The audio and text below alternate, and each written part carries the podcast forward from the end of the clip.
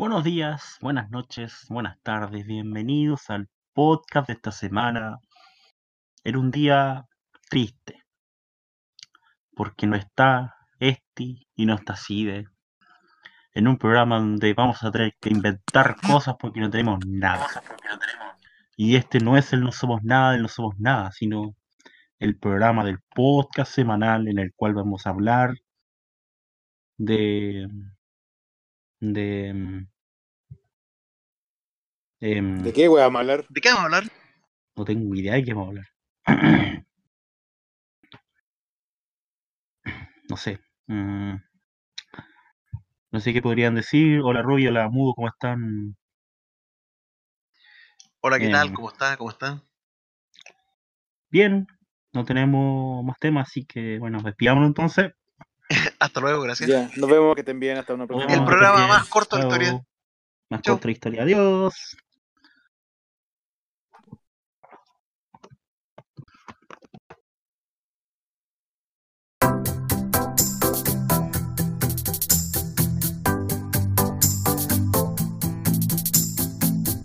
No, no, no íbamos a ir todos, y, pero Robbie dice que tiene, tiene noticias de último minuto. Por favor, Robbie, cuéntanos, ¿qué pasó? Bueno, eh, o sea, no noticia de último minuto. Resulta que una de las secciones emblemáticas del podcast que no podemos dejar pasar ni siquiera porque no está el doctor ¿Ya? es el, el bendito calendario electoral. Más sobre El todo si esta secuestro electoral. Exactamente. Más eh, considerando que esta jo- jornada de domingo se realizó eh, la renovación o elección en realidad de la mitad de la, cama de, la Cámara de Consejeros del Japón, donde se, Oh, pero qué, qué importante, weón.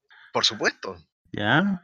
entonces, eh, digamos, el, el principal impacto pasa por eh, la pérdida de, de escaños del Partido Liberal Democrático, a pesar de que sigue siendo el, con mayor presencia, que tenía... Gran partido del político. Claro, que tenía 125 eh, escaños, terminó con 113 después de la jornada electoral de hoy. Entonces, su caída de 12, de 12 escaños eh, marca, digamos, un, marca, digamos un, golpe dentro de lo que es el partido que preside Shinzo Abe. En este sentido, obviamente, habiendo un, partido que perdió, eh, hay tres partidos, dos, son tres partidos los que tienen, son los grandes ganadores, que, que recuperan, digamos, parte de esos escaños perdidos. Estamos hablando de el Partido Democrático Constitucional, que es la segunda mayoría de, de estas elecciones y que pasó de, de tener 28 escaños a tener 32. ¿Ya?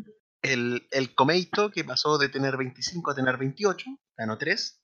Y el Nippon Ishin no Kai, ¿Y que de esos? 11, que de 11 es el, es un partido, digamos, formado el, el 2015 de- desde, desde Osaka, justamente. Desde, obviamente, o sea, ¿de dónde va a ser? Pues si tiene que ser japonés. Puede ser también, puede haber cambio, algún cambio ahí. sí, de, de Yokohama, puede haber sido de otros lados. eso- También, también.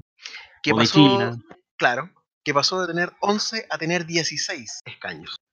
O sea, claro, en términos de proporciones es bastante menor comparado a los 113 que tiene el Partido Liberal Democrático, pero subió 5 subió cinco de los 5 escaños comparado a cómo era el escenario antes de la elección.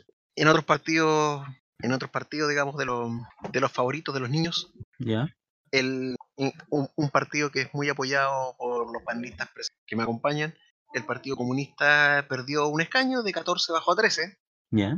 y el resto ya Increíble que exista el son Partido Comunista en Japón. claro Har- Harta representatividad tiene, pues. Sí, tiene, o sea, Por ejemplo, si lo comparamos con la con el modelo chileno. ah por Bueno, supuesto aunque sí. son, aunque son sistemas distintos, pues allá es parlamentario, acá, acá, ya- acá no es parlamentario, pero bueno. Claro.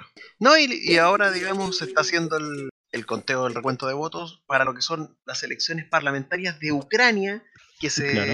han, que se han, que se están realizando que se realizaron el día de hoy ya ya hasta ahora ya no, obviamente no, no se está votando. Y digamos, claro, entonces eh, aquí estamos hablando de 424 miembros de la Rada de la Rada Suprema, que son los que se eligen en la jornada, que se eligieron en la jornada de hoy en el frío país europeo. Eso es lo que, lo que tuvimos esta semana en el calendario electoral, Secuestro. como secuestro, por supuesto. ¡Secuestro! Y yo, y yo creo, yo creo que esta semana, ya que estamos en un programa tan atípico, la conspiración de la semana debería estar en manos del mudo. Porque mudo es un hombre- Es un hombre que tiene, que sufre constantes conspiraciones Claro. en su contra. Ya, pues. Tita, alguna weá que sea, pues, Mudo. Sí, A ver, pues. espérate, pero ya déjeme buscar una weá, weón. Déjeme buscar una weá. Déjeme buscar. Mientras algo. tanto, mientras tanto voy a contar El la, el estudio, estudio de la el estudio semana. de la semana. El estudio de la semana, que es un estudio muy digno, pero mientras tanto estoy descargando los archivos aquí para... Oye, pero no había, no tenías un estudio la semana pasada para contar ahora. Eh, sí, pero se me olvidó, así que tengo otro. Tradicionalmente en este estudio de la semana hablamos de estudios serios que fueron publicados por algunas revistas de importancia mundial, em, em, como muchas. em, menos, mal, menos mal que esta weá se corta aquí para los, los silencios, si no estaríamos Como eh, que, como que, como gamba. como gambas Mega justamente. mierda. Mega mierda. Mega mierda. Mega modo, weón, no, mierda. no tenía otra, otra cosa que decir, weón. Busca No, tu porque no, pues- conspiración, weón, búscala. Aprovecha que, ten, aprovecha que tenéis tiempo. Sí, eso estoy viendo. Puta, me salen puras weas del área 51, weón. Te apuesto que tengo que buscar conspiración, la palabra conspiración en Google. Listo. No pongo teoría conspirativa al último tiempo. No, mudo, mudo si no encuentra la conspiración, si no encuentra una conspiración, mudo va a tener que comentar el programa de Rodelindo. Ah, Ya. no, ya prefiero eso. O así eso comentáis la, la conspiración, weón. Elige. Elige. A ver. Acabo de encontrar el estudio. Eh, A ver. Que es un estudio medio raro. Que en ¿cuánto realidad da, una, para pensar, weón. Da para pensar. Todos sabemos que los estudios de la semana son estudios serios, son estudios, ya lo dije, detallados, en donde las- Claro. los científicos trabajan por cada palabra, weón, que, que, que escriben y todo el cuento. Pero, ¿es tiempo de usar el emoji en la literatura biomédica? ¿Qué? Lo que acaban de escuchar, es tiempo y hora de usar los emojis en los estudios bi- eh, biológicos, biométricos, como se dice, la li- literatura biomédica. O sea, perdona que lo pregunte así, pero ¿qué sentido, qué seriedad tiene un estudio médico importante, se, se supone? Digamos, argumentado en base a emojis. O sea, emoji, pues, weón, ¿qué te crees? Maldita sea, tengo que suscribirme para ver el estudio completo, hijos de... Pero ya, voy a dar los resúmenes a esta weá.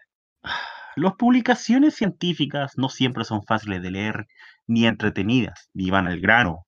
No permiten interpretar, interpretar a la primera cuáles son las conclusiones. Los autores de esta investigación sugieren la introducción de emoticones para mejorar la comunicación de las publicaciones biomédicas. Además de llegar mejor a la potencial audiencia de los papers científicos, los investigadores concluyen que las posibilidades de trabajar con emojis son numerosas. Revistas más cortas, artículos con, artículos con menor tiempo de lectura, mejores tasas de aceptación de trabajo, habrá más espacio para publicar grandes teorías. Los emojis son imágenes de un solo personaje que transmiten expresiones faciales estilizadas, objetos, animales, patrones de clima y actividad. Dile, la conclusión antes, pero no importa. Originalmente desarrollados de la década del 90, se han adoptado en todo el mundo y son un elemento central de las comunicaciones electrónicas actuales. Como dijo un autor, el emoji demuestra nuestras comunicaciones electrónicas. Sí son adorables, divertidas y adictivas, pero también mejoran nuestra capacidad para dar a conocer nuestro significado explícito, entre otros detalles, porque no puedo leer la página completa, gracias a conspiración de la semana, weón. Me- eh, la conspiración de la semana tiene que ver con la publicación que no puedo leer completa. Y bueno, ya le leí, ya le leí la, la, la conclusión de que esto va a ayudar porque es numeroso, revista más corta, la gente va a leer más estudios de la semana si ven los emojis. ¿Alguna, ¿Algún comentario sobre esta mierda y sobre esta, esta publicación de la semana? Ya saben que, ya saben Eh, que la gente... mm, yo tengo un comentario. por favor, Dos puntos, abre paréntesis. caballito. No, pues Nunca eh, nadie lo habría dicho mejor. Caballito, dos puntos, abre paréntesis. abre paréntesis. Una, una tristeza. A ver, si puedo leer el artículo en parte. Mudo, ¿encontraste la conspiración? No, A ver, déjame ver. Mientras tanto, está ahí, güey. mm, no, no te estoy cuellando. No, no, estaba viendo una. Nada que ver. Vamos a buscar conspiración de la semana. Foro coche. Claro. Portalnet, pues bueno, el Portalnet. Vamos a ver qué tiene Portalnet hoy día. Misterio oculto, misterio y conspiraciones. Vamos, vamos a hacer algo en vivo, en vivo. Mientras tanto, ¿cómo va el capítulo Rodelindo Román? Cuéntenos, ¿cómo va ese capítulo? A ver, a ver. ¿Qué? ¿Facebook e Instagram caídos a causa de los patriotas? ¿What? ¿Qué? Esa es la conspiración del año, weón. Una reciente post, así se escribe en, en Portalnet, weón. Conchetumadre. Un reciente post de QAnon en el board de 8chan habría confirmado que los patriotas están detrás de la caída de Facebook e Instagram. ¿Qué? Cuanto más obvio, cuanto más obvio puede ser esto. Piensa en el desechado LifeLog. En el post menciona que el proyecto LifeLog, creado por el DARPA, una agencia responsable de la defensa de Estados Unidos. Este programa era un subsistema basado en ontología, estudio del ser, en cual captura, almacena y crea un flujo accesible de la experiencia de una persona y sus interacciones con el mundo para apoyar un amplio aspecto de asociados, asistentes y otras capacidades del sistema.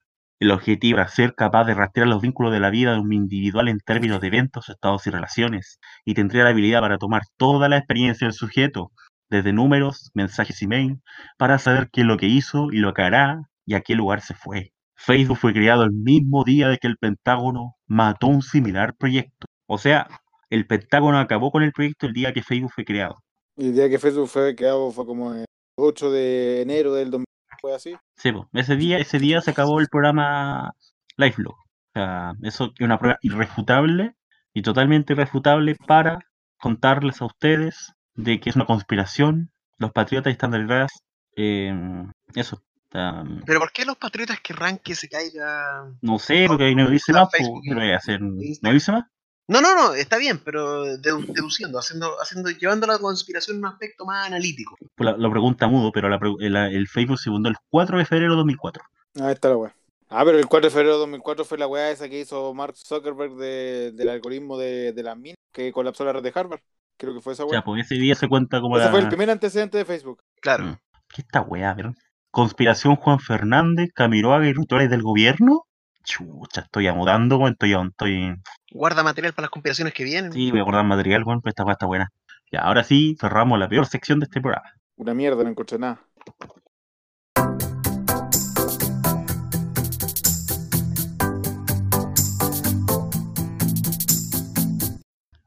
Filipito es un gran tema. Felipe Uh. Luis, Uh, un, un gran jugador de fútbol, mejor persona. Mientras tanto, en Pulimetro titulan La UC se enfrenta a Santiago Mone en la revancha de los octavos final de Copa Chile. oye, pero la no te vieja adelantes. PM que se suspendió, ahueonado. Oye, pero no te adelantes, déjalo para el bloque deportivo eso. No, Sí, porque bueno, eso mismo iba a noticia decir. es urgente, pues bueno, es urgente, ¿qué te creí? ¿Qué te creí? Ya. Queremos dar el mensaje que hemos venido a residir a este país, pero queremos hacerlo de forma regular. El dirigente de la Coordinadora Nacional de Migrantes, Rodolfo Noriega, lideró la marcha que hicieron en Santiago migrantes exigiendo mejoras a los venezolanos en la frontera. Más de 150 ciudadanos extranjeros que manifestaron para exigir al gobierno que agilice los trámites migratorios y mejor las condiciones de atención para los venezolanos que parecen varados en la frontera norte y en el consulado chileno en Tacna, Perú. Durante la convocatoria, Noriega, dirigente de la Coordinadora Nacional de Migrantes, explicó a CNN Chile las motivaciones del movimiento. Queremos dejar el mensaje que hemos venido a residir a este país, pero de forma regular. Se establecieron restricciones y limitaciones para poder residir por trámites burocráticos y requisitos que no se pueden cumplir. Respecto a la prórroga de 90 días anunciada por el gobierno de Chile para la regularización de extraordinaria de migrantes, Noriega enfatizó que a su juicio se trata de una medida que no basta para solucionar la situación. Es insuficiente, más con la soberbia con que el jefe de extranjería, Álvaro Bellolio, ha declarado que no va a ampliar la cobertura. Estamos cortos de tema, así que el primera mención, eh, ¿qué podemos opinar de este de esta marcha que hubo? No sabía, la verdad, no, no supe que hubo una marcha contra los migrantes. No, pues Y- como que contra los migrantes. Perdón, perdón, eh, a, a los migrantes, perdón, y disculpas. Los migrantes marcharon, weón. Sí, pero bueno, perdón, nunca más. Por favor. Pero bueno, marcharon. Y no falta el racista de turno diciendo, no, que porque marchan estos weones. Bueno, aquí no somos tan racistas, ¿cierto? No somos tan racistas en este podcast. Obviamente es broma, todo lo que decimos, esto no es en serio. No somos tan imbéciles, y aunque, aunque, aunque parezca. Claro, la- las bromas son racistas, pero nosotros no. Exacto, las bromas ya, este podcast se sale de control todo el tiempo. Sí pasa, pero, pero no es, no, en la vida real no somos así. Ya, para que, para que lo. para Me, que car- lo me vean. carga el negro culiado en la esquina, pero en el fondo lo que. Exacto, esa- Claro. exacto, exacto, lo queremos. O sea, o sea, nosotros decimos que los brasileños son monos, pero, pero en realidad queremos los hermanos brasileños. Mentira. Pero sobre todo cuando nos cagan en el fútbol los weones. Igual los queremos. Claro. Ya. Estamos falto de tema, ya lo dijimos, así que Robbie quiere dar la opinión principal Rob- sobre. Robbie quiere dar la opinión. ¿Quiere dar la opinión o no? No Sí, importa. Sí, Robbie, Robbie Ya. quiere hablar. Quiere hablar sí. Ya. Robbie- em, Robbie nunca ha tenido No problemas. sé, ¿está Robbie? Eh, sí, sí está. A ver, Ah, veamos. Eh, mira, más encima esta mega mierda me interrumpe mi momento hablando en tercera persona. Eh, bueno, todo parte, todo parte por, por este anuncio que hizo el, el gobierno, claramente, que habla de una extensión de, de 90 días para lo que es la regularización de, de la, de la inscripción, digamos, de, los, de los migrantes que han llegado, que, que no es una que no es una, digamos, una cifra menor, Sí. que estamos, estamos hablando, digamos, de que lo que Belolio dijo al respecto, que son cerca de 9.000 los que, so- los que están solicitando visa. Más o menos. O sea, estamos hablando claramente de, de un número ma- mayor y de una capacidad también bastante alta de deman- demandada en cuanto a la, la prestación del servicio en sí. Entonces, y habla, y habla justamente de atender a estos 9.000 en, en los tres meses. Para eso es básicamente el plazo. Ahora bien, eh, claramente en estos tres meses van a llegar más. La cosa es cómo se va, cómo se va, digamos, a regular, a tratar este tema. O sea, eh, estamos hablando de que en, este, en ese sentido Chile se convierte cada vez más en una, en una metrópoli bastante variada en cuanto, variopinta en cuanto a realidades Claro. que, que interactúan. Y eso está pasando en todos lados. O sea, en Santiago se, se refleja más por un, por un tema de densidad poblacional, pero, Claro. pero en, todos lo- en todos lados se va, va cambiando, digamos, va cambiando la, la presencia de gente, los, los, los mismos, llamémosle, los, los mismos tonos, las voces, el, el tema, el tema del, obviamente del, del color de piel, que, que ya, digamos, ya se produce una mezcla mucho más, mucho mucho más, más latente, más presente, más, más rica incluso en ese sentido. Ahora, dentro de la marcha estamos hablando de que hay 9.000 que están intentando regularizar, pero la, convocatoria alcanzó aproximadamente los 150 ciudadanos extranjeros. Eh, obviamente, No obviamente tantos, digamos, o sea, para lo que uno puede pensar, pero no, igual, igual 150 personas no deja de ser. Por, por más que Claro. sea en Santiago, que en Santiago están acostumbrados a desfilar de miles de personas a Sí, po. marchar, pero no deja de ser que 150 extranjeros se hayan reunido para eso. Para ver justamente lo del tema de los trámites de ellos y el caso que tú planteaste de, de los venezolanos que están acá en, en, en la zona, en la frontera norte, en el, este, digamos, que colinda con Tacna, claro. y que es otro y que es otra lista que, que se agrega digamos al respecto o sea la cosa es de todos los que vienen de, de los 9.000 que están solicitando los 9.000 son los que están tratando de regularizar su situación Claro, están afuera, están en el norte. claro no y están y están tratando de regularizar su situación para entrar pero también estamos hablando de que hay muchos que entran de forma irregular Sí, pues, ese es otro punto. entonces cómo cómo equilibrar ambos factores es el punto difícil y, me, y más sobre todo cuando en lo personal hay una, hay una ignorancia y un desconocimiento de los aspectos legales. Pero eso como buen podcast que nos hacemos llamar, claramente lo vamos a cubrir con, con la opinión del experto del leguleyo que tenemos. Claro. Me imagino Lo que que un leguleyo, ¿quién será? Lo que pasa, lo que pasa es que desde el punto de vista legal eh, no hay una no hay una eh, un régimen legal para el para el migrante que esté como adecuado a los tiempos que, porque por ejemplo de hecho más que no esté adecuada es incompleta porque por ejemplo eh, el código del trabajo jamás pudo anticipar que por ejemplo eh, iban a venir oleadas o bueno ya a lo mejor es exagerado decir oleadas pero, es que, pero es que ¿cómo lo anticipas? po? Es Claro. súper complejo, digamos. Claro. decir. Claro, que por ejemplo, que del norte Sí, llegan peruanos y llegan venezolanos y llegan haitianos eh, y, por ej- y colombianos y el Código del Trabajo establece un tope de la nacionalidad de, de trabajadores con un tope de máximo de 15% del to- del total de los trabajadores de una empresa eh, como que tienen que ser extranjeros. Eh, y, más encima que, que seguramente es una normativa a la que uno le puede dar una interpretación bastante amplia, porque por ejemplo, nacionalidad de los trabajadores en empresa por ejemplo, ¿qué pasa en, los, los conglomerados como Cencosud eh, o Walmart, donde, por ejemplo, tienen muchas sucursales? Qué sé yo, donde tenía el líder, de- bueno, y no solamente el líder, por misma cuenta que, por ejemplo, está acá, que tienen Ya. sucursales en todos lados, tú vayas a calcular el, el 15% total de los trabajadores para determinar lo de los trabajadores extranjeros, ¿por sucursal o total? Pues.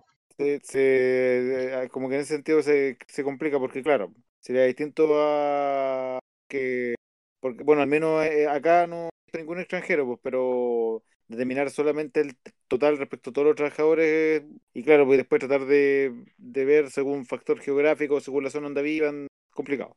Eh, lo del problema migratorio que, bueno, o sea, en el fondo lo del lo que se da en el norte, en la frontera en, en Tacna entre Chile y Perú, con la con todos los venezolanos retenidos y todo, eh, claro, en el fondo viene a, poner a, a Chile a fin de dar un- una respuesta respecto a lo que ocurre en, en Venezuela con el desastre que, que está haciendo Maduro. Eh, bueno, seguramente por, porque ya se ha visto que los venezolanos que han llegado acá le ha ido bien, salido más o menos a flote respecto a la situación crítica que pasa.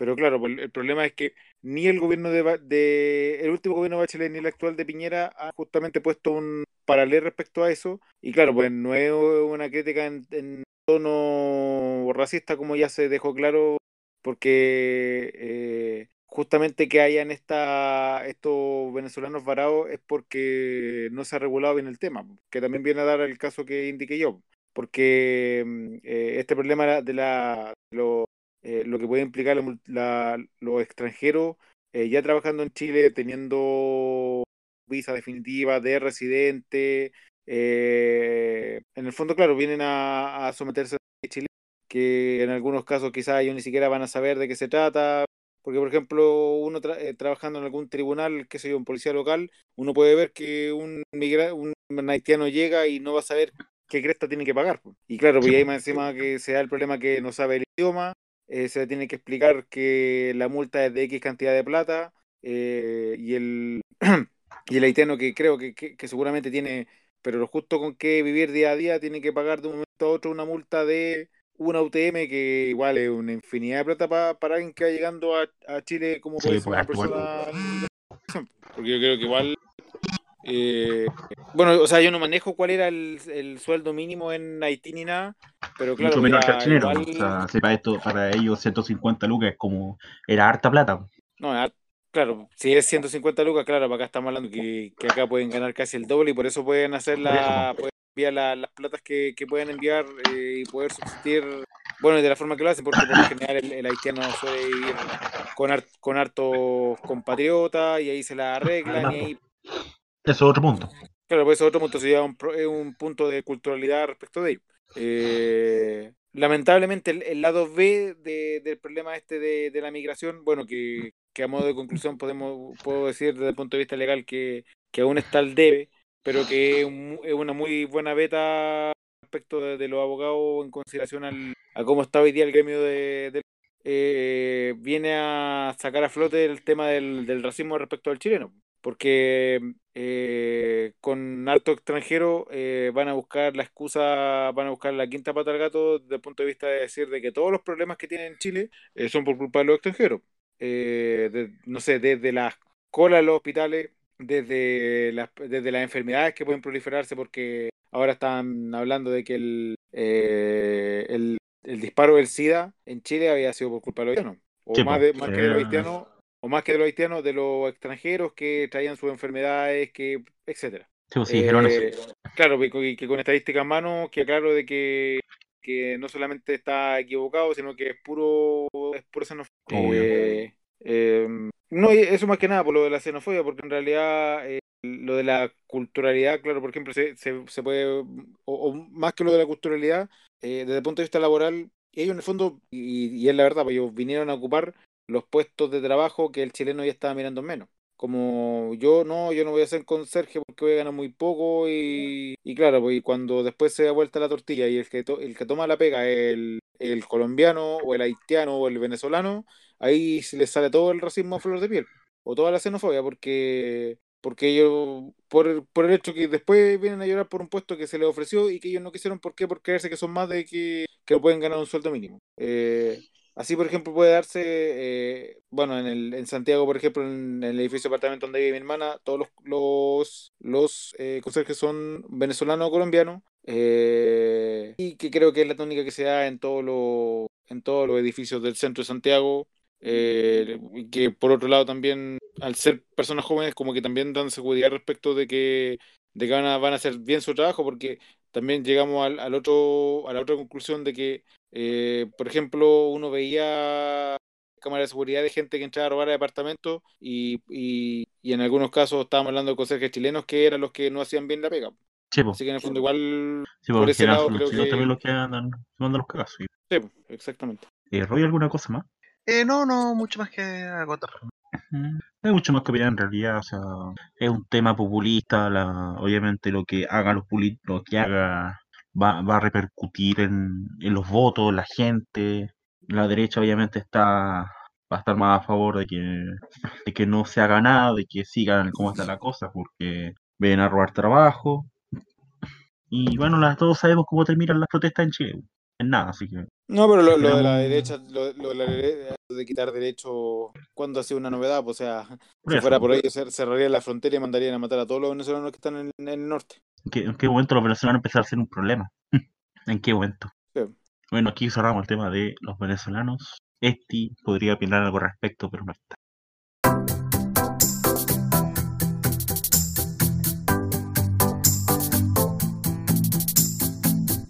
Puerto Rico, no lo hemos tocado en este podcast porque no nos importa Puerto Rico. Aparte que es el país donde se baila reggaetón, es el país donde está Bad Bunny, un gran cantante, según este, quien se retira temporalmente de la música para apoyar las protestas que están en ese país. O no es un país en realidad, pues, o sea, Es una colonia. es una colonia todavía. Es un estado más de la bandera de Estados Unidos, una estrella más. Que no es el estado, va a ser el estado 51. Los gringos, los, los puertorriqueños votan en las elecciones gringas. Sí, ¿En serio? sí. Me imagino Y, que ese eh, voto valió caleta. Eh, más, tú decís como Caleta más que Florida o más que California, no. Ah, que- el gobernador Ricardo Rosselló se había postulado a la reelección en el, en el país de Puerto Rico, pero anunció hoy día domingo que se, no se va a presentar en los comicios de 2020 tras días de protestas populares en su contra, ya que se filtrara un contenido de un chat privado entre él y otros políticos donde hacían burlas sobre opositores, activistas y artistas. En un mensaje transmitido a, la tra- a través de su Facebook Live, Rosselló indicó que Andrés renuncia a la presidencia de su partido, el Partido Nuevo Progresista, PNP. Un chat, un chat de Facebook te caga la vida. Eh, voy a hacer el... Oye, pero es que el, el listado de personas que aparecen en el chat no es, No es menor. no es menor. Nadie los conoce, pero no es menor. No, Vamos pero dentro de lo que es Puerto Rico, obviamente para nosotros son un montón Eso, de... eso iba a preguntar si había alguna celebridad, alguien conoció a algún actor, alguna actriz, alguien.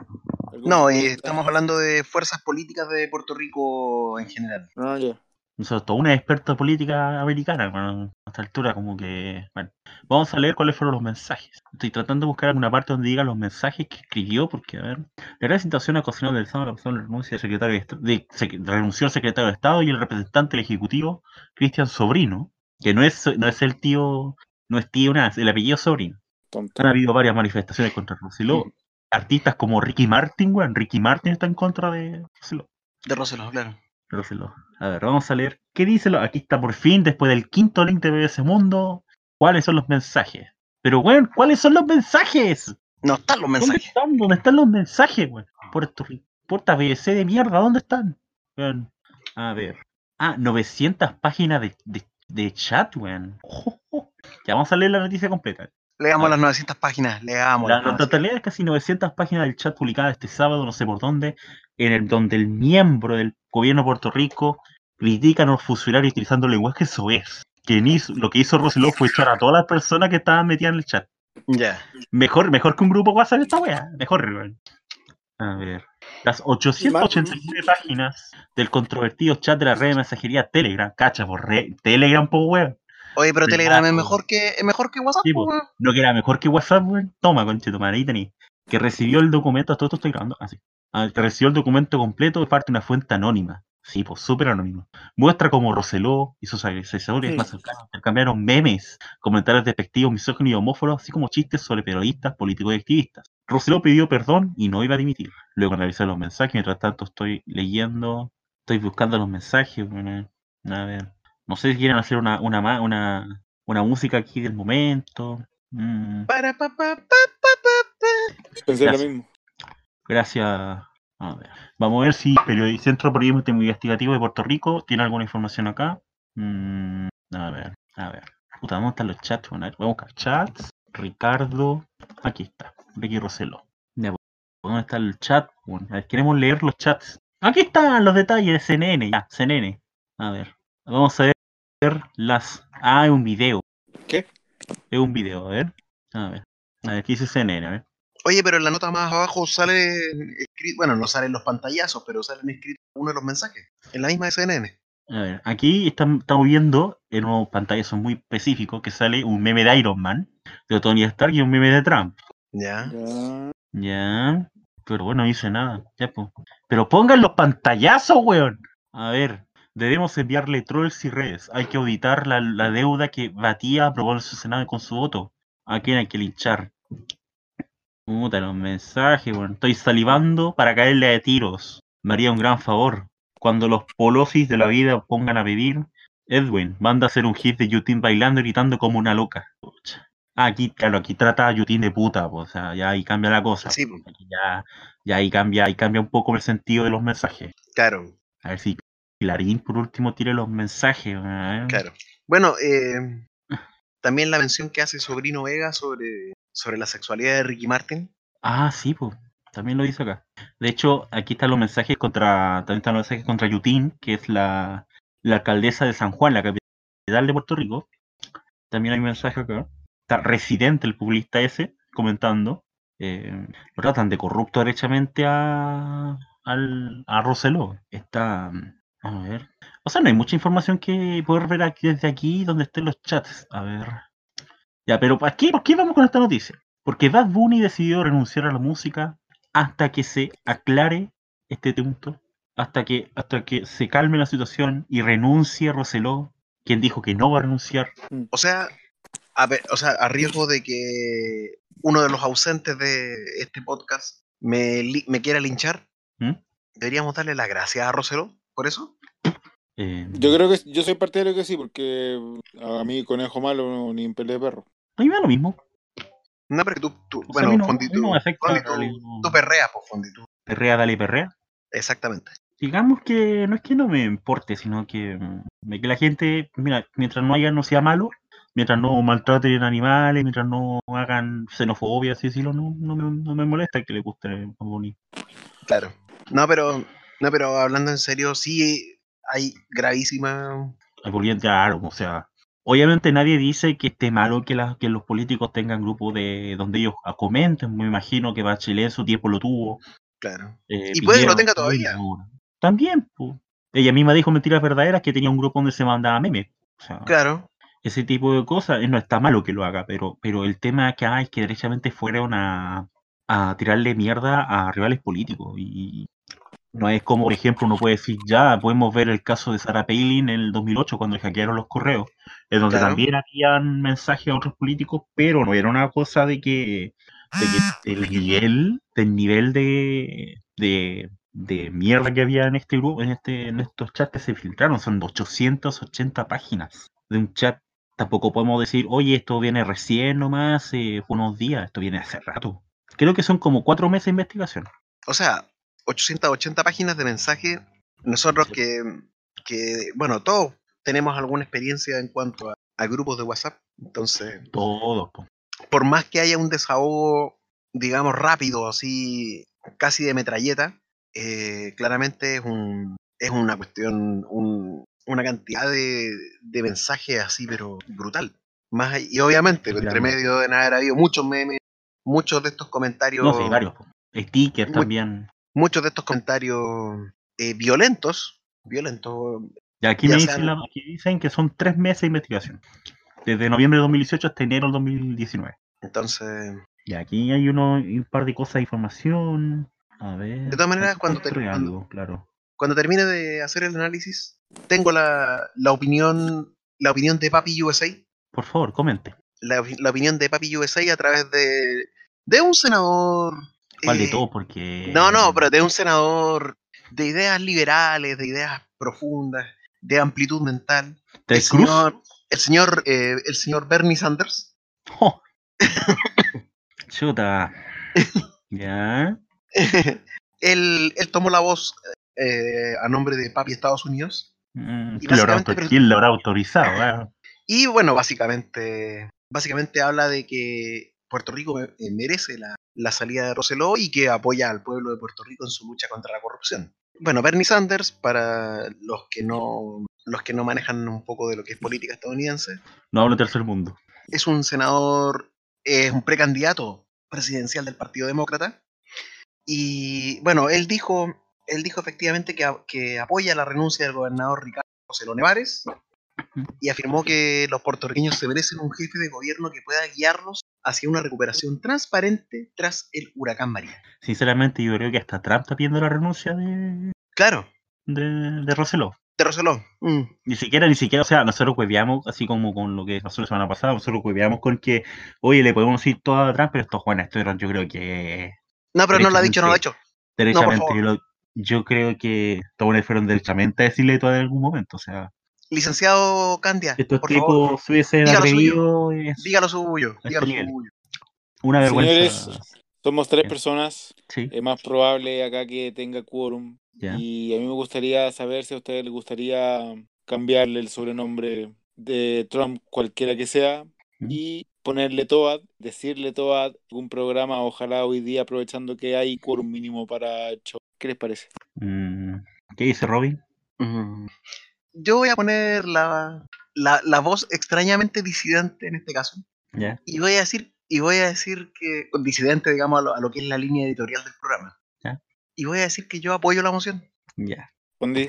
Yo tengo que ser el, el, el juez que el juez que ale callampa, así que voy a decir que no. Da lo mismo porque, da lo mismo porque son dos Pero contra ya hay uno, dos contra tampoco. uno, así que ya, ya todo. Te vamos a irle todo hoy día atrás. ¡Eh! Vamos a decir todo. Así que Pero es solo por hoy. Yo apoyo que. solo por hoy, sí, solo por hoy. Claro. Así que estamos listos Y- para decirle a Debo decir, al 3, Dos. 2, 1.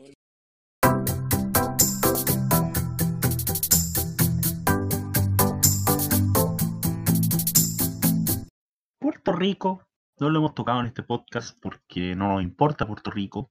Aparte que es el país donde se baila reggaetón, es el país donde está Bad Bunny, un gran cantante según este, quien se retira temporalmente de la música para apoyar las protestas que están en ese país. O no es un país en realidad, pues, o sea, Es una colonia. es una colonia todavía. Es un estado más de la bandera de Estados Unidos, una estrella Que más. no es el estado, va a ser el estado 51. Los gringos, los, los puertorriqueños votan en las elecciones gringas. Sí, ¿En serio? sí. Me imagino Y, que ese voto valió caleta.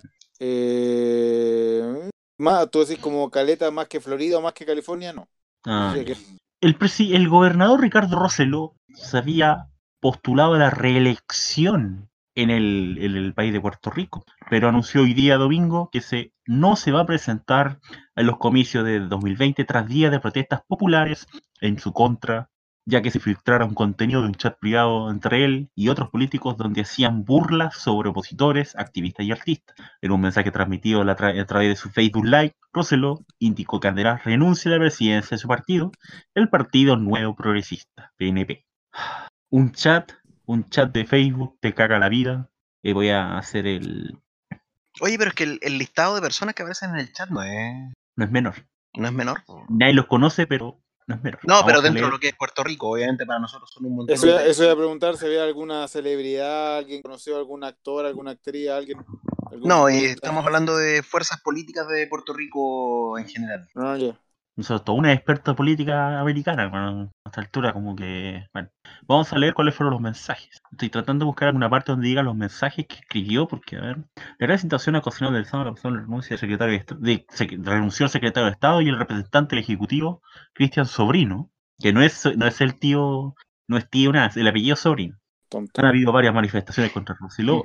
Artistas como Ricky Martin, weón, Ricky Martin está en contra de Rosselló. De Roseló, claro.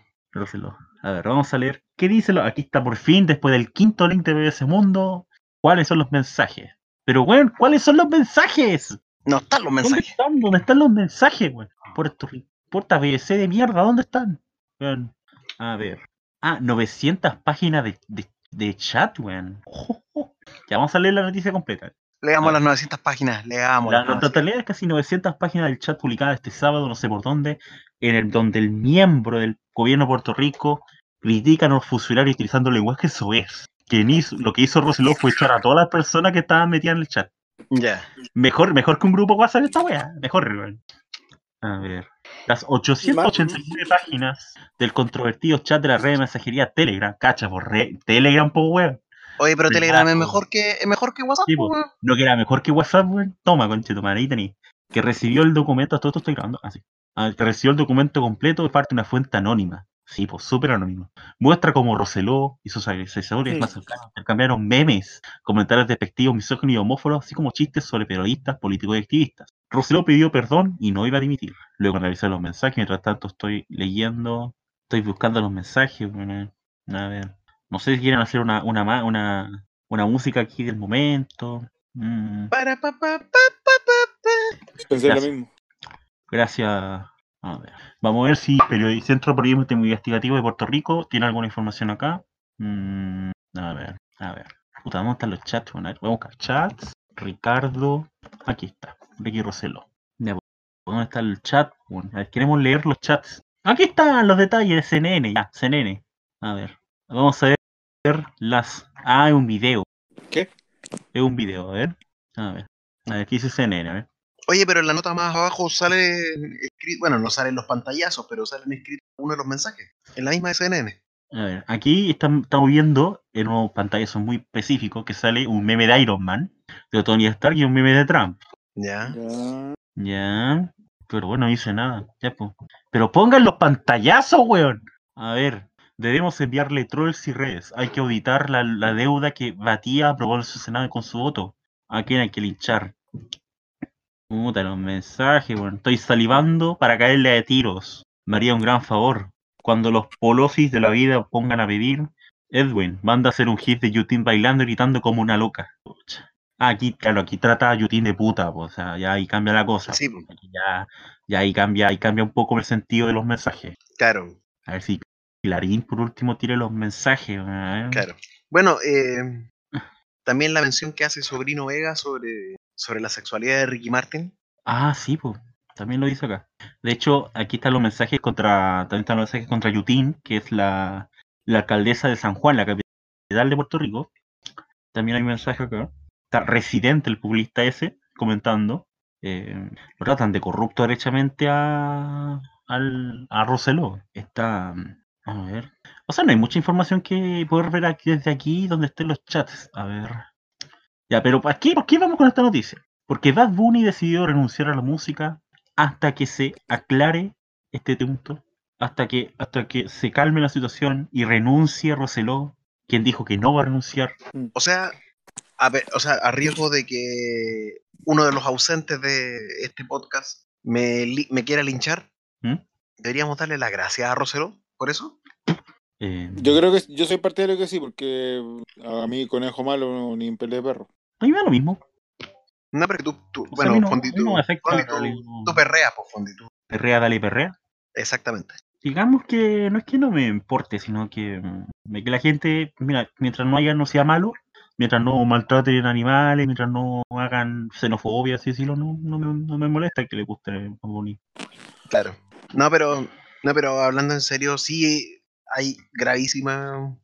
Claro, o sea, obviamente nadie dice que esté malo que, la- que los políticos tengan grupos de donde ellos comenten, me imagino que Bachelet en su tiempo lo tuvo. Claro. eh, Y puede que lo tenga todavía.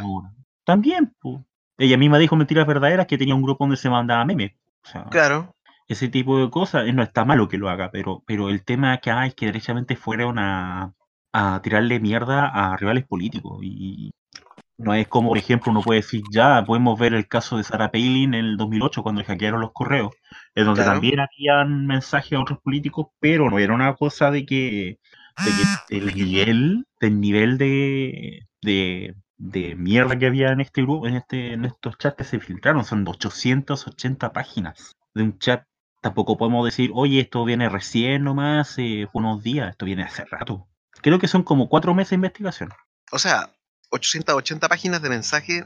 Nosotros que, que, bueno, todos tenemos alguna experiencia en cuanto a, a grupos de WhatsApp. Entonces, Todo. po.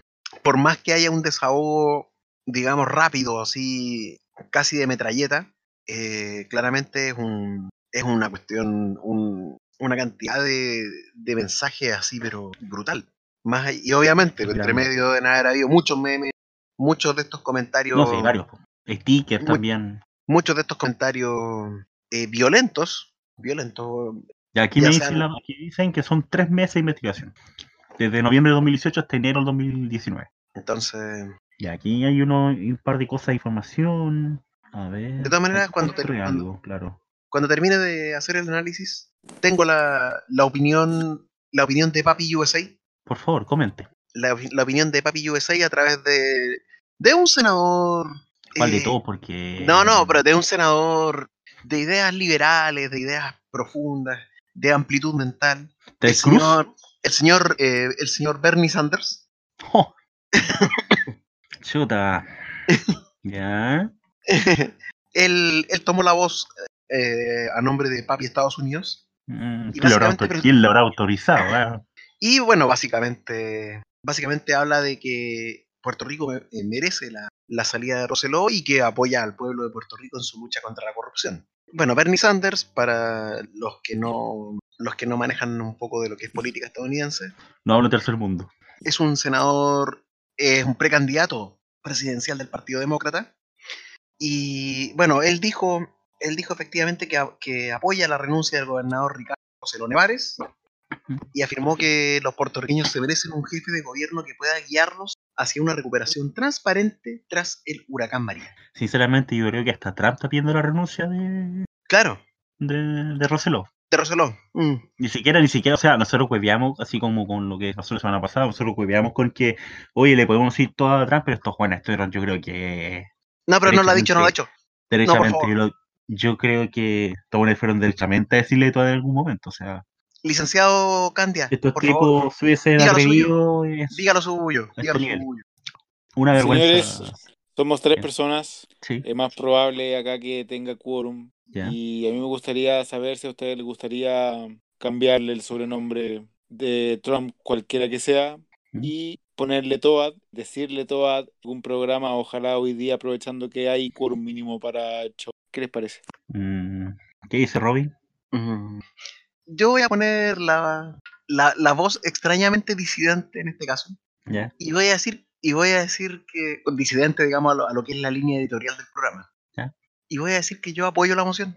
Ya. Pondi, Yo tengo que ser el, el, el juez que el juez que ale callampa, así que voy a decir que no.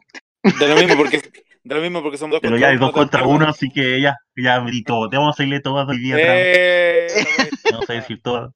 Así que Pero es solo por hoy. Yo apoyo que. solo por hoy, sí, solo por hoy. Claro. Así que estamos listos Y- para decirle a la- decir- al 3, Dos. 2, 1.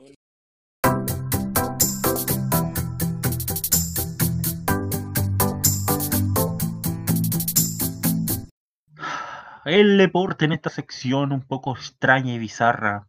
Mientras tanto sigo la campaña con Deportes Tomé en el Fútbol Manager. Qué gran mención hicimos ayer sobre el juego. Gran mención. Y bueno, el cricket, lo mencionamos también anoche, no se juegan partidos hoy día. De hecho, no hay ninguno que se juegue hoy día. se jugaron ayer la selección femenina entre... Ah, no, perdón, se juega el... Se va, se juega, se estaba jugando, perdón, el duelo entre Inglaterra y Australia. Lo voy a revisar ahora. Y terminó finalizado 275 a 420 ganó Australia. El tercer cuarto día de cricket terminó. Y para el día lunes tenemos el Gloucestershire contra el Worcestershire. Gran partido. Así que, ¿qué más podemos comentar? Eh, Mudo, ¿qué se puede comentar? ¿Qué quieres comentarle del deporte en general? Em, de un tema que parece que, que quedó medio, medio pendiente, eh, yo vengo a hablar de rugby. Eh, Bueno, eh, primero, desde el punto de, de- geográficamente hablando, voy a hablar de lo más cercano a lo más lejano. Eh, El partido de los Pumas con los All Blacks eh, cerró la primera fecha del Rugby Championship eh, 2019 que se va a jugar de forma más, más breve y sumaria a diferencia de años anteriores. Porque si ustedes harán memoria, eh, el Rugby Championship eh, que viene a reemplazar, para los nostálgicos, viene a reemplazar el Tres Naciones, eh, que ahora se juega entre los cuatro, cuatro principales potencias del hemisferio sur. eh, es un torneo que dura aproximadamente dos meses por el calendario normal donde se supone que juegan todos contra todos con ida y vuelta, pero acá solamente va a haber solamente una rueda, por así decirlo, eh, y esto es a consecuencia del Mundial que empieza el 20 de septiembre. Eh, este año se va a jugar entre el 20 de julio y el 10 de agosto. O sea, resumidísimo, básicamente tres semanas donde ni siquiera van a verse, porque, porque eso también eh, caracteriza el Rugby Championship, que que pueden, que pueden jugarse eh, los partidos y hay fechas libres entre medio que también permiten descanso mientras también se van desplazando por, eh, los equipos porque mm, eh, termina siendo muy desgastante, por ejemplo, para los equipos como Australia y Nueva Zelanda tener que acostumbrarse al, al jet lag de este lado del mundo, mientras que, mm, que Argentina tiene que hacer lo mismo cuando tiene que ir a Australia o tiene que ir a Nueva Zelanda y por lo mismo los partidos suelen jugarse pegados cuando ellos van a jugar a, ese lado del mundo. No así con Sudáfrica, que Sudáfrica tiene más un uso europeo. Y la diferencia horaria es de algo así, 6 horas, 8 horas. Y en el fondo ya los argentinos con lo más fuerte que tienen que lidiar es con lo con, la altura que hay en, Johannesburgo cuando juegan allá. Eh, o en no en, creo que en Johannesburgo, no sé si Johannesburgo, Johannesburgo Ciudad del Cabo, ahora me vino la duda, pero en algunos de los dos suelen tener problemas y se han llevado, de hecho, goleada histórica. Goleada histórica. Eh, ya, entrando a lo que fue ayer, eh, Argentina, por bueno, si bien fue derrota Argentina, eh, por primera vez desde noviembre del 2001, tuvo la posibilidad de poder llevarse una victoria contra Nueva Zelanda, equipo al cual nunca, nunca le ha podido derrotarlo y es el único equipo de, los de los cuatro que conforman la, actual Sansar, eh, o que es la unión de equipos que, del hemisferio sur que conforman en este caso el Rugby Championship, eh, que, al cual no ha podido ganar. el único antecedente más cercano fue la, el, empate, el empate que hubo en cancha de ferro, donde muy similar a lo de anoche o a lo de ayer, eh, Argentina tuvo la última pelota para ganarlo con un crama 5 metros y era solamente cosa que el octavo levantara la pelota, apoyara y no pudo hacerlo. Y el partido terminó, creo que fue empate a 21 ese año 85 en, en la cancha de ferro, que era el, el antiguo escenario de, de, los Pumas en Caballito, exactamente, donde los Pumas jugaban, donde los, los Pumas jugaban sus, sus, partidos, sus test match internacionales contra, contra quienes fueran a Argentina en ese momento, que, se veía como un destino más o menos exótico. Eh, eh, bueno, a diferencia de ese momento, bueno, ahora eh, los Pumas juegan un par de estaciones más hacia allá, que es en Liniers, en el estadio de Vélez donde, el partido donde fue donde se jugó anoche, que es también el estadio donde juegan los, los Jaguares. Eh, yo diría que un buen apronte, bueno, o sea, estamos hablando del principio del, del Rugby Championship y es algo paralelo al Mundial, pero un buen apronte al inicio del Mundial, porque si bien eh, no se van a... Solamente Argentina va, a tener enfrentamientos con potencia del hemisferio norte al momento de la fase de grupos del Mundial, pero eh, se, se, ve como un muy buen apronte también el factor Jaguares va a ser dominante se ve durante el año y bueno, desde el punto de vista anímico, porque eh, los partidos del Rugby Championship, eh, sobre todo los que se jugaban en Argentina, solían ser eh, humillaciones de parte de Nueva Zelanda. Yo me acuerdo de un, partido, de un partido que se jugó en La Plata, donde Argentina pasó ganando con un trade de landajo y después fue un monólogo de, de, Nueva Zelanda. De el, hombre del partido que creo que se anotó con 4 o 5 trades ese partido fue Israel, no, fue Julian Sabea o Israel Dac. Pero tremendo, tremendo. Y al final fue una diferencia de creo que 30 40 puntos y que al final los Pumas creo que pudieron adornar por ahí, eh, por ahí con un try en el segundo tiempo, pero, pero no, ni, ni, ni hablar para, por ejemplo, con el partido de ayer o con el del 2001 que yo hacía referencia. Eh, eso por el lado de la Argentina-Nueva Zelanda, que marca entonces el, el, final de la primera fecha del, del Rugby Champion. Pero esto empezó un poco antes en Sudáfrica, donde los locales le ganaron por 35 a 17 a los Wallabies. Eh, bueno, lo de, lo de, lo de Australia, bueno, tanto lo de Sudáfrica como lo de Australia me parece, sobre todo los australianos, los australianos son como súper perro verde en ese sentido, sobre todo en un campeonato como el Rugby Championship o cuando era Tener Naciones. Eh, lo, Australia metía triunfazo en Nueva Zelanda, siendo que ya, ya, ya, pasó el, el, año pasado que le quitaron el visto y todo. Eh, ya sea en ese momento y, por lo general también siempre ha sido difícil poder llevarse un triunfo en Nueva Zelanda y Australia lo hacía muy fácilmente. Eh, y por ejemplo, ahora se nota el este factor de perro verde que digo yo de los australianos porque, eh, bueno, si bien están en el mismo para los sudafricanos punto de vista del recambio, pero están mucho mejor armados y tienen proceso mucho más de mucha más data que el de Sudáfrica, porque ya se confirmó después del mundial se va el actual entrenador que también viene de mundiales anteriores y con el cual eh, con el cual se metieron en la final en el mundial de Inglaterra 15 como es Michael Shake. Eh, la, bueno, ahora eso fue todo desde el punto de vista de la primera fecha. La segunda fecha van a jugar Australia con Argentina en Australia y Nueva Zelanda con Sudáfrica en eh, Nueva Zelanda.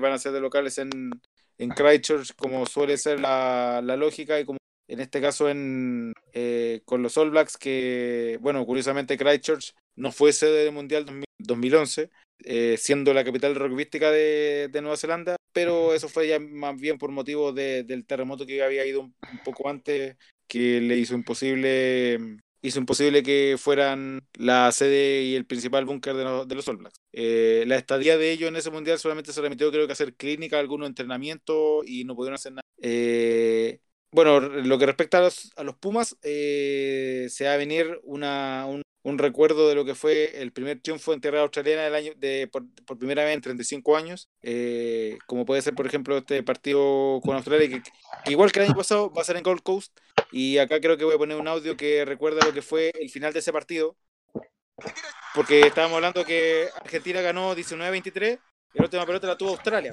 ¿Ya? Se escucha recortado, bro. Se festeja como un triunfo. Firma el Nocón y cierre del partido. Aquella victoria como visitante en Brisbane. Y más de tres décadas y media tuvieron que Pumas para que en Gold Coast victoria valga oro ante Australia. Eh, bueno, en el pasado Rugby Championship los Pumas metieron este triunfo. Y bueno, con lo que también implicó la última pelota. Dentro de las 22 con, con dominio australiano, que parecía que en la última contra de Israel Folau lo iban a ganar los australianos. Eh, Tomás Lavanini, el segundo el segunda línea de los Pumas, le mete un tackle que le hace volar la pelota, que, que confirma el, el no con, o en este caso que se le cae la pelota al, ¿Sí? al línea australiano y la victoria de Argentina. ¿Cuando se cae el término partido? ¿O ¿Ah? cuando la toma el rival? ¿Cómo? ¿El No, ahí, se ahí se- cuando la, se cae la pelota o la toma el rival? Cuando ya sea que la tome el rival o, o que la tome que la tome el australiano o que la tome el argentino. Si la toma la- el australiano, eh, Se se va a cobrar, se va a cobrar el no con y el escano a favor de Argentina. ¿Por Así qué? que yo creo que Ah, el juez estimaba innecesario jugar el, el- el- Ah, ya seguramente, entiendo. sí, pues seguramente el juez estimaba innecesario jugar el, el scrum porque aparte en ese, en esos casos siento que ya se han cumplido los 80 minutos. Eh, si la pelota se cae y se cobra scrum para alguno de los dos equipos, eh, no se juega. Ya, La única forma que Ah, se ya. juega una pelota es si se cobra penal. ya. Que puede haber sido por offside, por tackle alto, por meterse de lado en un rack, por esa wea. Pero por un no con, y ya cumplió los 80 minutos, eh, ahí solamente se. directamente se termina el partido. Pues, y sobre todo pensando que era el- en el contexto de un. de cumplir los 80 minutos, donde, gana, donde Argentina ganó, donde aguantó el partido. Argentina, antes de ese partido, eh, bueno, y antes también de, de las victorias que, que tuvo, por ejemplo, en, en Mendoza y en Salta contra, contra Sudáfrica, y de la victoria que también tuvo contra Sudáfrica de visita, siempre, siempre cosas bien como para llevarse una victoria a Australia. Me acuerdo del primer Rugby Championship por ahí por el 2000, 2011, 2011, sí, puede ser el 2011. Eh, por ejemplo, cuando todavía estaba jugando contra Fernández Lobe de 8 o de 7, eh, me acuerdo que también tuvieron para ganarla, para ganarla. Y creo que en la última, la penúltima pelota del partido también perdieron, perdieron, perdieron ese, ese, esa serie contra, contra Australia. Eh, y bueno, después de esta semana solamente quedará el partido contra los Vox. Y ese partido contra los Vox, eh, me parece que por situación geográfica los van a terminar jugando.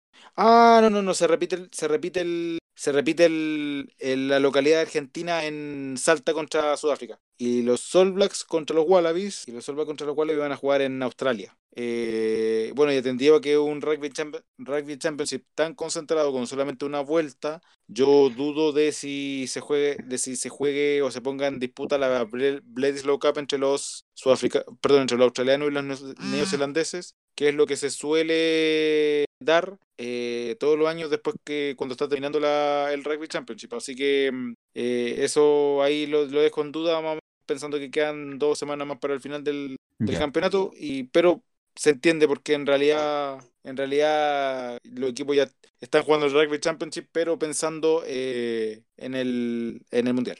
Bueno, Roy no está, así que mencionamos ya lo. Hablamos tres horas de deporte y lo estoy editando, así que. mm, ¿Se puede agregar algo más? O sea, ya hablamos de fútbol, todo lo que hablamos de fútbol. Eh, NBA, no, ¿Cómo la NBA? Eh, no, no han habido las primeras semanas del, de la agencia libre. No han habido Ya. muchas más novedades. Ah, no hay eh, partido ahora así como amistoso. No, no, después del final de la liga de verano solamente están los equipos con, con los están los equipos solamente con los con los campamentos de verano, que Ya. es común en todos los deportes gringos, también están con los Claro. campamentos de verano, poniéndose apuesta para el verano. Perdón, para más que para el verano, para la temporada. Y bueno, nada más que decir entonces. Nos vamos a hacer a nosotros nada rápido, puesto que ya hablamos tres horas de deporte, así que hay que agilizar esto.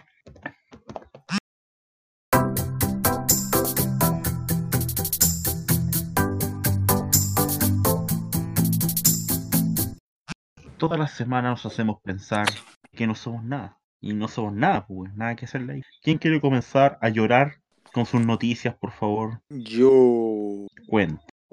esta noticia viene de desde un continente allá abajo llamado Oceanía. ¿Ya? Pingüinos asaltaron un local de sushi y fueron detenidos. Oh. El ins- El insólito suceso tuvo lugar en un puesto de comida ubicado en Auckland, Nueva Zelanda. Los Oh. animales Lo- los animales fueron captura- capturados y llevados a su hábitat natural. Noticia de fecha 19 de julio de 2019. Oh, Los ladrones más insólitos, dos pingüinos pigmeos de Nueva Zelanda, irrumpieron en un local de vendedor de sushi de la estación más concurrida de Wellington. Bien ahí. De la policía, efectivos de la policía local llevaron a las pequeñas criaturas a su hábitat natural. Las autoridades dijeron haber sido informadas durante el fin de semana de la presencia de uno de estos animales en el centro de la ciudad, por lo cual procedieron a devolverlos a las aguas del puerto. Eh, pero el ave volvió al sitio con un cómplice. Los vagabundos sin hogar, como llamaron los investigadores a estos animales, habían comenzado a anidar en el interior de un puesto de sushi situado en la estación de Wellington en el corazón de la ciudad. Fue Así necesario así atraerlos como con si nada. salmón. ¿Cómo? Así como si nada. O sea, Así como si nada, tal cual. claro. Fue necesario atraerlos con salmón para capturarlos y enviarlos de nuevo al mar. Las autoridades encargadas de la fauna silvestre también aseguraron el lugar para prevenir la reincidencia de estos inusuales ladrones. Según Jack Mays, director del Departamento de Protección de la Naturaleza, los pájaros que entran en el periodo de reproducción buscan un lugar pequeño y seguro para abrir sus tiendas y poner sus huevos. Hay sus se, tiendas que se creen que el metro, bueno. se metieron al medio de la ciudad para. Para, lleg- para llegar a la estación, la pareja pudo haber tenido que atravesar una autopista, pero es posible, según Mays, que lo hayan logrado eh, colándose de las tuberías de agua. Bien ahí. De 25 centímetros de alto, estos pingüinos azules eh, son los más pequeños de su especie. Pesan alrededor de un kilo y se encuentran en peligro de extinción debido al desarrollo urbano y a la pérdida de su hábitat. Eh, bueno, en situaciones como esta donde una persona busca desovar y reproducirse con otra en lugares céntricos y darse cuenta que el pingüino es tan parecido al humano, es cuando uno puede decir que no somos nada. Abiertamente no somos nada. Bueno, Robbie, ¿tienes tu noticia para No Somos Nada? Robbie tiene su noticia para el No Somos Nada. Así que después de mucho buscar No, en era una un- pregunta. ¿Tienes tu noticia para No Somos Nada? Si no, bueno. No, no, no, pero después de mucho buscar en, en una en una semana pobre, a diferencia de otras semanas en las que he encontrado tres o cuatro, Ay, ella, pues la, la que lo pasa mal, güey. ahora solamente he encontrado una. Eso. Oh, qué tristeza más grande. Suena irónico, pero no lo es. Cuéntenos, Roy, por favor, ¿qué, qué es su noticia? No, hablando, hablando en serio, encontré dos, pero de esas dos, una que aplique para el, para que en realidad ra- graficar que no somos nada. ¿Ya? Dice, aviones aterrizan sobre las cabezas de los turistas en una isla de Grecia. ¿Qué? Aviones aterrizan sobre las cabezas de los turistas en una isla de Grecia. Una desgracia. No, Cuente. eh, por Es favor. una desgracia. Es una desgracia lo que está pasando en el mundo, Roy. Es desgraciado. Y bueno, cuéntenos, por favor. Cientos de turistas que llegan a la isla de Skiathos aprovechan para sacarse fotos pese a los riesgos que corren. Bien ahí. Entonces, dice la nota, decenas de turistas que llegan a las playas en la isla de Skiathos, Grecia, se llevan la sorpresa de sus vidas al ver cómo los aviones casi tocan tierra al pasar por ese lugar. Las aeronaves hacen aterrizajes extremadamente bajos. Un turista grabó un video en el que se puede observar los aviones sobre los peligros son muchos para los turistas. En el pasado, varias personas resultaron heridas, arrastradas por el movimiento aéreo generado Ya. por los aviones. En 2017 incluso murió una mujer. Oh, qué terrible. Oremos. ¿Eres de los atrevidos que le gustaría vivir esta aventura?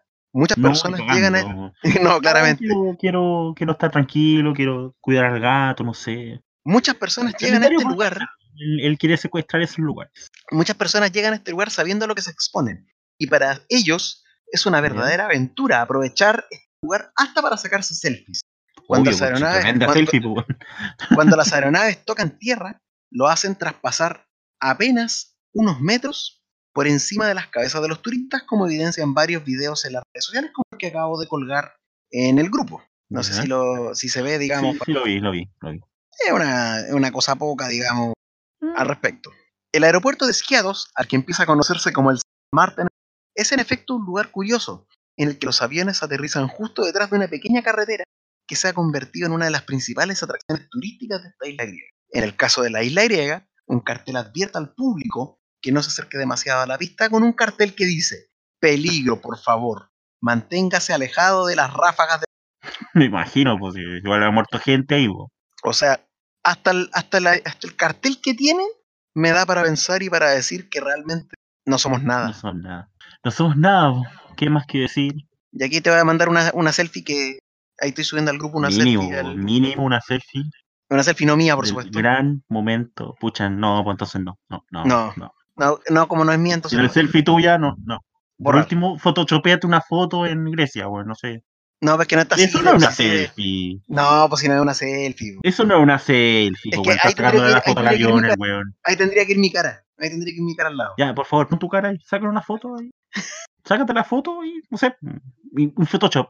Nadie te va a juzgar. Gracias. Bueno, hablando de cosas que no suceden nunca. Esto sucede, este- tengo dos noticias, pero de fútbol. Y pueden haber sido para la sección deportiva, ¿eh? pero en realidad no. El Motril y el Recreativo Granada disputaron ayer el primer amistoso de la temporada, del pretemporada de la filial grana- granadista en el escribano Castilla del equipo costero. Los de David Tenorio se impusieron 1 a 0 gracias a un gol de Niskens. Dicen, qué mierda importante tiene este partido de insólito. Recién promocionado del juvenil de División de Honor, que tan buena campaña completase el, el curso pasado con Rubén Torresilla. El centrocampista granadino hizo el gol de la victoria pasada la media hora de juego, una presión colectiva la salida del balón de Motril, con un robo que lo dejó frente al portero. Ah, Ustedes dirán que tiene insólito esta weá. ¿Qué Ahora, viene, ahora, esta viene, ahora viene lo insólito. Los locales fueron mejores durante la primera mitad, con varias ocasiones para haberse adelantado el marcador. Pero ya en la segunda todo se igualó. Más si bien el juego no pudo desarrollarse con normalidad. Tras el descanso y con los futbolistas del campo en el campo, las bocas de riego del césped del escribano Castilla comenzaron a funcionar. Los aspersores de la instalación suelen programarse para que arranquen en torno a las 10 de la noche, y aunque fuentes del club motrileño afirmaron que su idea era retrasarlo a medianoche, ellos respondieron al plan habitual cuando ya no estaba jugándose el partido. ¿Qué hicieron? El duelo se tuvo que jugar igual, se disputó íntegro pese a la evidente dificultad añadida para los futbolistas que terminaron por vivir una situación surrealista. Así que ya saben, el partido que se jugó segundo tiempo con los regadores han funcionando. En el Motril frente al Granada en España, cuando en un partido de fútbol te pon- ponen los, le voy a mandar un video, te ponen los motriles para este partidazo, A ver, veamos. los aspersores puestos, pues, bueno, como tan, o sea, el eh, eh, ya hace calor en España en esta fecha, pero, pero y Lo no, bueno es que siguieron el partido así. no, se partido todo seguir igual, no es otra. No, si aquí no, no hubo una, una concesión al respecto. Bueno, y la noticia, Argentina la semana. Un ladrón bastante improvisado, siempre tenemos noticias de ladrón esta. Ocurrió en San Juan, Argentina. Un ladrón bastante improvisado se llevó una butaca de niños, esa weá de sillas que usan en los autos, en ¿Ya? su bicicleta y se estrelló contra un árbol. Pero ¿cómo? Un ladrón bastante improvisado se robó una silla que estaba en el asiento detrás de un auto y quiso escapar en su bicicleta y terminó internado. Fue detenido por personal policial que paseaba en la zona. Exactamente en la 1.40 madrugada del domingo, cuando un sujeto robó la butaca de niño que estaba en el asiento trasero de un auto estacionado en el departamento de Chimbas. Pero no todo quedó ahí. El improvisado ladrón subió así a su bicicleta e intentó escapar de un móvil policial y se estrelló contra un árbol. El hecho se registró en la puerta de un domicilio en la calle 25 de Mayo. El delincuente, cuando logró abrir la puerta del robado, de color oscuro que estaba pasada por la zona, sacó el elemento de seguridad y huyó. Este acto fue advertido por agentes que pasaban por el lugar y lo detuvieron a, a pesar de que intentó fugarse. El delincuente tuvo que ser asistido al hospital Guillermo Rawson por una herida que le causó cuando chocó con el árbol. Para cerrar, tenemos noticias. ¿Alguna, ¿Algún detalle para, para cerrar? ¿Alguna ¿Algún mensaje? No sé. No somos nada. No sabemos nada. ¿Y mudo? ¿Algo para cerrar? Mudo siendo mudo. Y con la noticia que ocurrió en Turquía, esto fue muy viral, así que Roy debe saber para qué, qué fue lo que pasó aquí. Con el equipo turco que contrató a un jugador por error porque se había equivocado en el apellido, weón. No, no en el apellido. En el nombre completo, weón. Contrató al gemelo, al mellizo, weón. Contrató al mellizo, sea, un weones, weón. Contrataron a Alpha y a Low. Pero en realidad tenían que, lo despidieron porque tenían que contratar a Ya- Lamin Hallow. La weón, no, más grande, weón. Maravilloso momento. Y de hecho, de hecho, la historia dice: el equipo turco divulgó un comunicado en el cual aclaraba que la situación decía que no tenía, porque los informes médicos decían que no tenía permitido jugar. Así que por los exámenes de salud que llegaron, a- oh, perdón, perdón, Bruno, que llegaron al club dete- detectaron que no jugaba. Mientras que los medios portugueses dijeron que se había despedido por el nombre. po. Más encima el pobre jugador de el Alfa Yellow, Alfa Yellow, tuvo que rescindir contrato con el con el club que tenía en Portugal y ahora va a tener Claro. que buscar un nuevo club. man. Puta, los jugadores penca, man. Se cagaron al Con pobre. Papá. Bueno, esperamos que el pobre jugador gambiano tenga contrato. Al pobre Está mellizo malo. Por favor, ahí tenía un jugadorazo. ¿Está listo para Guachipato? El 10 de Gambia, bueno, el 10 de Gambia, no lo olviden. Ya, que estén muy bien, cuídense, que tengan un buen fin de semana, una buena semana. Chao, gente, chao, Robbie, chao, Udo. Chao, Chao, que estén muy bien.